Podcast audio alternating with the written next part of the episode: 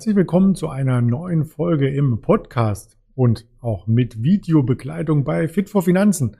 Mein Name ist Andreas Bernstein und wir möchten das Thema Bitcoin, Kryptowährung noch einmal genauer vorstellen und erörtern. Es gibt schon die Episode zur Blockchain, also sehr gerne einmal im Archiv ein Stück weit nach unten scrollen. Dann findest du die ersten Ideen, wie es sich gehört, natürlich aufbereitet von mir mit Charts, mit weiteren Produkten auch, wie man an diesem Megatrend der Blockchain und auch den Kryptowährungen partizipieren kann als Anleger.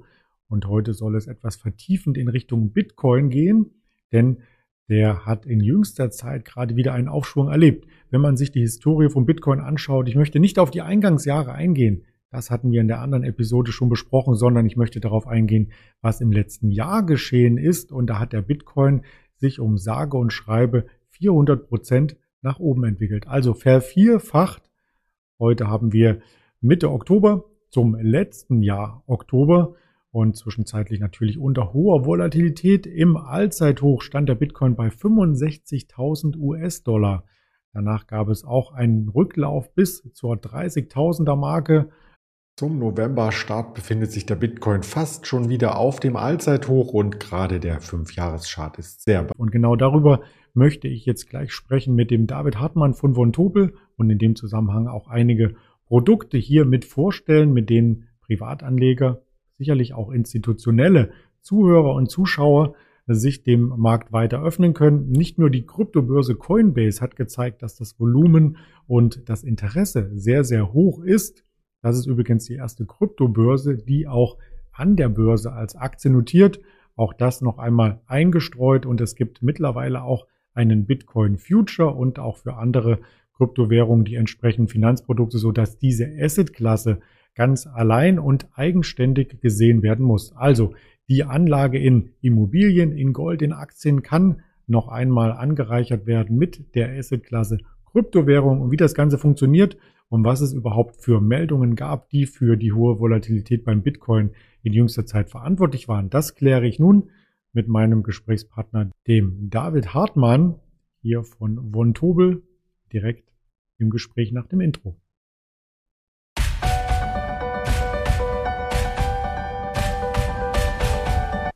Ich freue mich ganz besonders, dass wieder der David Hartmann von Von Tobel hier zu Gast ist. Hallo David. Hallo Andreas, hallo liebe Zuhörer, vielen Dank, dass ich da sein darf.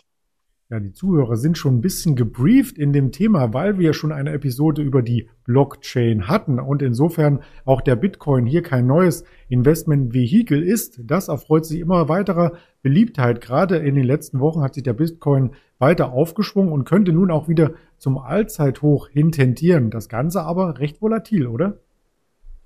Ja, das ist in der Tat so. Also gerade wenn man sich jetzt äh, das vergangene Jahr vor Augen führt, äh, da hatten wir eigentlich äh, jegliche erdenkliche Szenarien dabei. Einerseits hatten wir Allzeithochs erlebt, äh, aber auch schwere Kurskorrekturen. Von daher natürlich ein Krypto-Investment ist eher nichts für schwache Nerven, sondern für Investoren, die auch äh, eine gewisse Volatilität eben aushalten können. Und da muss man auch den Newsflow immer mit hineinbeziehen in die Bewertung. Es gab zum Beispiel aus El Salvador die Meldung diesen Jahr, dass das erste Land den Bitcoin als offizielles Zahlungsmittel legitimiert und damit den US-Dollar ablöst. Aber es gab auch Meldungen aus China, die da ein bisschen skeptisch gegenüber dem Bitcoin eingestellt sind. Und aktuell die Star-Investorin aus den USA, Casey Wood, hat für den Bitcoin ein Kostziel ausgerufen von sage und schreibe 500.000 US-Dollar, aber erst in fünf Jahren. Ja, genau. Da fangen wir mal von hinten an. Also Frau Wood, die scheint natürlich sehr optimistisch zu sein. Ich halte jetzt wirklich ein Kursziel von 500.000 äh, US-Dollar schon für sehr ambitioniert, möchte ich mal sagen. Aber es würde mich natürlich für jeden Investor freuen, der jetzt schon in den Bitcoin eben investiert ist, weil das natürlich gigantische Gewinne versprechen würde. Was so noch ein bisschen auffällig ist, äh, Bitcoin, äh, sagt man eigentlich immer, das ist auch der Kurs relativ newsgetrieben, aber wenn man sich schon anschaut, zum Beispiel die Ereignisse aus El Salvador. Eigentlich hätte man erwartet, äh, dass zu dem Zeitpunkt, äh, in dem eben das erste Land auf der Welt den Bitcoin als offizielles Zahlungsmittel legitimiert, äh, wäre ich jetzt persönlich davon ausgegangen, dass es zu steigenden Kursen geführt hat. Aber komischerweise war es dann genau der Gegenteil, war der Fall, dass es zu fallenden Kursen kommt. Dann China geht relativ restriktiv äh, gegen äh, Kryptowährungen im Allgemeinen vor. Das heißt, die komplette Thematik Transaktionen sind in China verboten. Auch das Mining wurde in China verboten. Vor ein paar Monaten war es noch der Fall, dass eigentlich äh, drei Viertel aller Bitcoins auf der Welt in China gemeint wurden. Da ist man eigentlich davon ausgegangen, dass das ein Ereignis ist, äh, das eigentlich eher belastend auf den Kurs wirkt, äh, weil auch unheimlich viele Miner eben aus China abgewandert sind. Aber auch hier war wieder das Gegenteil der Fall. Im Endeffekt ist der Bitcoin sogar gestiegen, obwohl es negative Nachrichten waren. Also Von daher am Ende die positiven Nachrichten immer durchsetzen, oder? Ja, es ist zumindest anscheinend viel Optimismus im Markt, äh, habe ich so das Gefühl. Beziehungsweise äh, viele Leute sehen es dann eben auch als Kaufgelegenheiten, wenn dann die Kurse nach unten gehen. Höchstwahrscheinlich ist das Ganze dadurch getrieben, dass man dann eben die atemberaubenden Allzeithochs des Jahres äh, vielleicht vom geistigen Auge hat und äh, denkt, auf diesen Zug jetzt wieder eine Kaufgelegenheit entdeckt zu haben und äh, dort ausspringen zu können. Bei El Salvador, ich habe das äh, live mit beobachtet, da war tatsächlich die erste Bewegung nach oben gerichtet, aber als dann ähm, die internationalen IWF-Behörde zum Beispiel gesagt hatte, dass es hier dann keine Kredite mehr erstmal für das Land gibt, weil sie der ganzen Sache nicht trauen. Dann kam so der Abwärtsstrudel ins Wanken und wenn man die reinen Zahlen einfach mal hier berücksichtigt, hatte das Land El Salvador auch nur 700 Bitcoins am Markt ähm, gekauft, zum, zumindest wenn man äh, sich bei äh, Bitcoin Treasuries umschaut. Das sind nämlich die Bestände aufgelistet. Ich gebe den Link gern mit in den Show Notes, die die einzelnen Marktteilnehmer halten. Und wenn man das vergleicht mit dem Volumen, was allein Tesla hält, da sind nämlich 42.900 Bitcoins, ist das verschwindend gering. Ja, das scheint mir eh ein relativ guter Indikator zu sein. Der Twitter Channel äh, von Elon Musk. Äh, er ist wirklich jemand, das haben wir auch in der Vergangenheit beobachtet, der da wirklich die Kurse bewegen kann, allein mit seinen Tweets. Ja, das stimmt. Und da er daran festhält am Bitcoin, kann man auch davon ausgehen, dass die Zukunftstechnologie schon so ein bisschen in den Kryptowährungen verankert ist. Nun fehlen vielleicht auch noch weitere Länder, also El Salvador, vielleicht nur der Auftakt, dass auch andere Länder sagen, das ist unser offizielles Zahlungsmittel oder ist es eher unrealistisch? Ja, wenn man sich jetzt das Beispiel El Salvador anschaut, da muss man natürlich sagen, äh, es wurde zwar offiziell als Zahlungsmittel jetzt Bitcoin eingeführt, aber die Akzeptanz in der Bevölkerung äh, ist nicht so hoch. Also die Bevölkerung ist äh, dem Bitcoin gegenüber sehr skeptisch eingestellt, allein aufgrund äh, der großen Schwankungsbreite. Und äh, da ist es natürlich fraglich. Also der Staat kann natürlich das offizielle Zahlungsmittel äh, vorschreiben, aber im Endeffekt ist natürlich Zahlungsmittel immer nur das, das eben auch von der Gegenpartei akzeptiert wird. Und äh, von daher müsste es eben erstmal in einem Land dann auch entsprechend durchsetzen und die Akzeptanz der Bevölkerung erfahren, äh, um als positives Beispiel hervorzutreten, um dann auch äh, Nachahmer dazu zu animieren. Hm. Ich glaube, ein Grund ist aktuell auch die Akzeptanz äh, von Kryptowährungen, weil es eine gewisse Wertstabilität trotz der hohen Volatilität beinhaltet. Also wenn die Inflation anzieht und wenn die Kaufkraft quasi schwindet auf das Normale, auf das Fiat-Geld, dann suchen Menschen immer wieder nach einem rettenden Anker. Das war in vielen Epochen der Geschichte der Goldpreis, aber der ist in diesem Jahr gar nicht angezogen mit der Inflation. Stattdessen geht es vielleicht in Richtung Kryptowährung. Ja, diese Parallele, die wird auf jeden Fall häufig gezogen, auch wenn man sich so in der Literatur ein bisschen anschaut. Das liegt auch sicherlich daran, äh, dass es äh, gerade bei Bitcoin und bei Gold schon einige Gemeinsamkeiten gibt. Äh, von daher wird Bitcoin auch häufig das digitale Gold genannt. Gold erfährt eine natürliche Begrenzung, also wir können es nicht jetzt unlimitiert herstellen und das ist natürlich vergleichbar mit dem Bitcoin, bei dem es auch eine natürliche Obergrenze von 21 Millionen Coins gibt. Von daher äh, ist schon verständlich, dass viele Leute das äh, vergleichen und diesen Vergleich heranziehen. Allerdings äh, Kryptowährungen aufgrund ihrer extremen Volatilität jetzt äh, als äh, sicheren Hafen zu sehen, äh, das halte ich auch bei derzeitigem Stand noch für sehr optimistisch.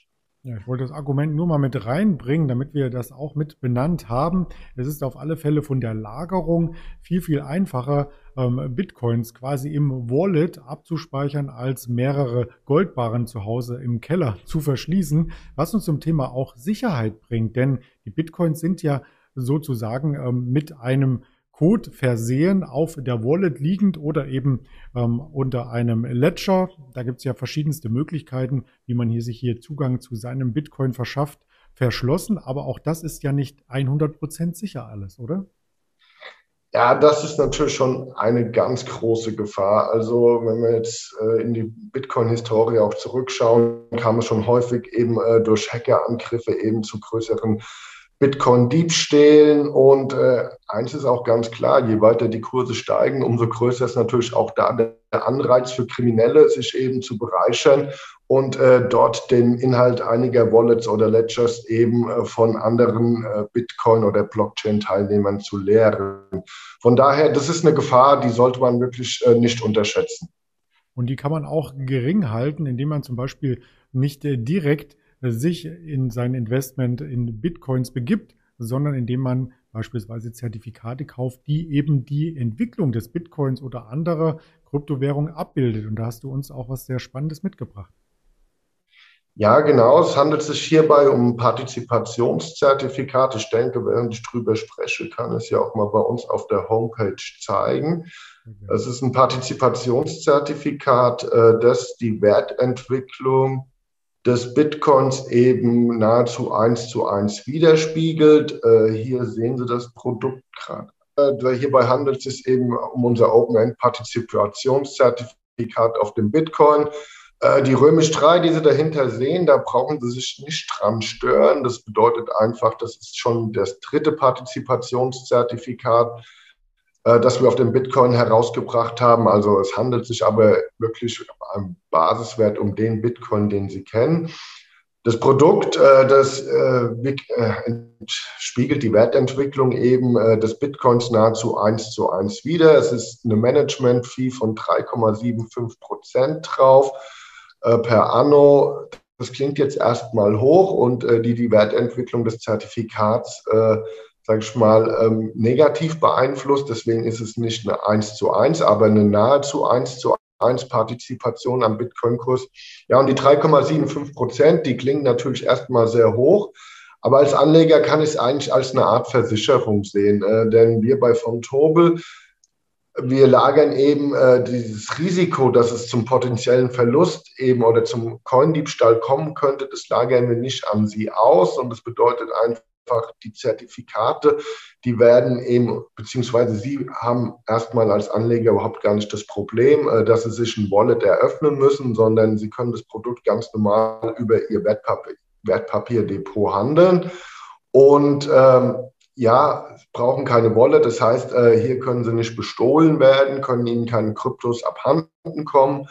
Und auch äh, wir lagern das Risiko äh, des Coin-Diebstahls eben auch nicht an Sie als Anleger aus. Von daher sollten Sie wirklich diese Management-Fee eben als eine Art Versicherung gegen den potenziellen Coin-Diebstahl sehen. Das klingt ein bisschen, um das in die andere Welt, in unsere Umgangswelt zu transportieren, so als wenn man in Berlin, ist es ja gang und gäbe, ein Auto, ein Carsharing-Angebot nutzt. Man braucht keine eigene Versicherung, man braucht keine Garage, man muss das Auto nicht reinigen, sondern setzt sich nur rein und tankt vielleicht. Ja, das ist schon wirklich auch vergleichbar, äh, gerade für Leute, die natürlich schon im Wertpapierhandel aktiv sind vielleicht ein eigenes Depot schon besitzen. Äh, denen entsteht natürlich auch nicht die Hürde, sich jetzt technologisch damit auseinandersetzen zu müssen, dass sie ein eigenes Wallet äh, eben eröffnen müssen da eben auch entsprechend selbstständig für die Sicherheit sorgen müssen. Äh, all dies Last nehmen wir ihnen quasi mit dem Partizipationszertifikat ab. Sie investieren in dieses Produkt und haben eben die Wertentwicklung von äh, der Kryptowährung eben jetzt hier in dem Beispiel Bitcoin eins, nahezu eins zu eins wiedergespiegelt. Von daher wirklich ein smarter und einfacher Weg, eben am Kryptomarkt teilzuhaben, ohne direkt in Kryptos investiert zu sein. Das klingt spannend. Das gilt jetzt für den Bitcoin, aber es gibt natürlich auch noch andere Kryptowährungen. Da habt ihr bestimmt auch etwas vorbereitet. Ganz genau. Also Bitcoin selbstverständlich als erste Kryptowährung schon auch immer dominant in der Medienberichterstattung und wahrscheinlich die erste Kryptowährung, an die man denkt, wenn man jetzt im Bereich äh, Krypto sich unterhält. Aber selbstverständlich haben wir auch ein Produkt auf Ether. Ether ist äh, quasi die Kryptowährung der die der Ethereum Blockchain Technologie zugrunde liegt. Und auch hier haben wir ein vergleichbares Produkt, auch ein Open-End Partizipationszertifikat. Hier auch äh, mit der Römisch 3, aber auch da müssen Sie keine Angst haben. Das ist genau dieses Ether, das Sie kennen. Einfach auch schon das dritte Produkt, das wir aufgrund der großen Nachfrage eben in dem Bereich imitiert haben. Auch hier eine Managementgebühr von 3,75 Prozent, äh, die Sie dann auch als Art Versicherung sehen können. Die Frage ist nur noch beim smarten Handel für denjenigen, ähm, der vielleicht sich noch gar nicht mit Zertifikaten näher befasst hat. Wo kann ich die denn handeln? Ja, die Produkte können Sie wirklich äh, börsentäglich zwischen 8 und 22 Uhr handeln. Das einzige Voraussetzung ist eben, äh, dass Sie ein Wertpapierdepot besitzen. Das können Sie bei Ihrer Hausbank eröffnen, aber Sie können sich auch äh, einen Online-Broker suchen. Äh, da sind äh, wirklich die Möglichkeiten vielfältig. Schauen Sie einfach mal, es gibt auch Online-Vergleiche, welcher Online-Broker vielleicht derzeit für Sie das günstigste Angebot hat, wenn Sie noch nicht am Markt investiert sind und noch nicht am Wertpapierhandel teilnehmen. Also dort, wo vielleicht schon Aktien oder ETFs liegen, da kann man dann auch ganz praktischerweise so ein Zertifikat mit beimischen. Ja, das geht problemlos. Super. Und für diejenigen, die den Podcast hören, werde ich die Basisinformationen und auch den Link zum Basisinformationsblatt noch mit einfügen. Vielleicht noch eine abschließende äh, Frage an dich als äh, Spezialist in dem Bereich. Soll es dann zukünftig auch auf weitere Kryptowährungen noch solche Zertifikate geben? Derzeit ist nicht spruchreif, aber selbstverständlich erleben wir auch gerade die Marktnachfrage von Kunden. Das wird derzeit noch intern erörtert. Ja, da freuen wir uns drauf und haben dann vielleicht noch weiteren Gesprächsbedarf, ähm, wenn es hier auch neue Produkte von Vontobel gibt. Dann ganz lieben Dank von meiner Seite an dich, ähm, David, und wir hören uns bald wieder.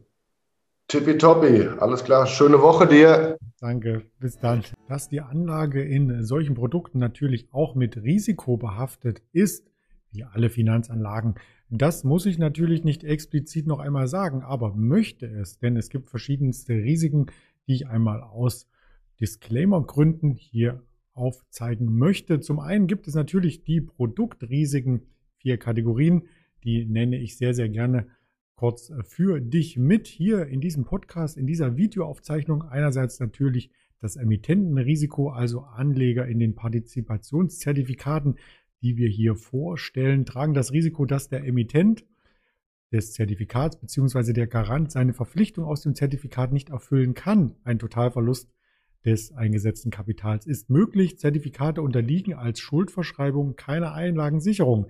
Es gibt natürlich auch das Marktrisiko, die Preisveränderungsrisiken, weil der Wert des Zertifikates während der Laufzeit durch die marktpreisbestimmenden Faktoren auch deutlich unter dem Erwerbspreis fallen, insbesondere wenn der Wert im jeweiligen Index in dem Basiswert, in dem Beispiel beim Bitcoin enthalten, im Wertpapier fällt. Es besteht kein Kapitalschutz für hierin genannte Zertifikate. Das Währungsrisiko hat man natürlich beim Bitcoin auch, weil die Währung des als Basiswert zugrunde liegenden Index nicht der Euro ist, sondern in dem Fall der US-Dollar. Damit hängt der Wert des Zertifikats auch vom Umrechnungskurs zwischen der jeweiligen Fremdwährung, in dem Fall dem US-Dollar und dem Euro, ab. Dadurch kann der Wert des Zertifikats über die Laufzeit auch Schwankungen unterliegen. Und es gibt Produktkosten, die wurden benannt und sind wie bei anderen Index- oder Managementgebühren einfach noch abzuziehen von der Wertentwicklung des Zertifikats, wenn man als zugrunde liegenden Wert sich hier den Bitcoin anschaut, also nicht eins zu eins direkt umrechenbar. Wichtige Hinweise gibt es auch noch die ich hier vortragen möchte, die haben mit der Von Tobel Gesellschaft zu tun. Die ganzen Informationen, die hier dargeboten werden im Podcast und im Video, sind weder Anlageberatung noch Anlagestrategien oder gar Anlageempfehlungen, sondern als Werbung zu verstehen. Die vollständigen Angaben zu den genannten Wertpapieren einschließlich der Risiken sind im jeweiligen Basisprospekt nebst den etwaigen Nachträgen sowie den jeweilig endgültigen Bedingungen beschrieben. Dieser Basisprospekt und die endgültigen Bedingungen stellen das allein verbindliche Verkaufsdokument der Wertpapiere dar und sind über die angegebenen Produktseiten abrufbar. Es wird empfohlen, dass potenzielle Anleger diese Dokumente lesen, bevor sie eine Anlageentscheidung treffen, um die potenziellen Risiken und Chancen der Entscheidung in die Wertpapiere zu investieren vollständig verstehen. Anleger können diese Dokumente sowie über das Basisinformationsblatt auf der Internetseite des Emittenten von Tobel Financial Products GmbH in Frankfurt am Main, das gebe ich gerne hier noch mit anbei oder unter dem Link, den man hier sieht, herunterladen. Darüber hinaus werden der Basisprospekt, etwaige Nachträge zu dem Basisprospekt sowie die endgültigen Bedingungen beim Emittenten zur kostenlosen Ausgabe bereitgehalten. Die Billigung des Prospekts ist nicht als Befürwortung der Wertpapiere zu verstehen. Bei den Wertpapieren handelt es sich um Produkte, die nicht einfach sind und schwer zu verstehen sein können. In dieser Information sind Angaben enthalten, die sich auf die Vergangenheit beziehen. Die frühere Wertentwicklung ist kein verlässlicher Indikator für künftige Ergebnisse. In dieser Information sind außerdem Angaben enthalten, die sich auf eine mögliche künftige Entwicklung beziehen. Derartige Prognosen sind ebenfalls kein verlässlicher Indikator für die zukünftige Entwicklung und dieses Dokument und die in, ihm enthaltene Informationen dürfen nur in solchen Staaten verbreitet oder veröffentlicht werden, in denen dies nach den jeweils anwendbaren Rechtsvorschriften zulässig ist. Wie im jeweiligen Basisprospekt erklärt, unterliegt der Vertrieb der in dieser Publikation genannten Wertpapiere in bestimmten Rechtsordnungen Beschränkungen. Genau, diese Beschränkungen wird es nicht geben für die nächste Folge, denn da sprechen wir nicht über Kryptowährung, sondern, ha, da habe ich ein Interview. Das möchte ich aber jetzt noch nicht anteasern. Lass dich überraschen, schau gern auf dem Kanal Fit for Finanzen vorbei, hinterlass ein Like, bewerte diesen Podcast, würde ich mich sehr freuen, dich auch dann wieder mit neuen Informationen hier begrüßen zu dürfen. Bis dahin alles Gute und viel Erfolg, dein Andreas Bernstein.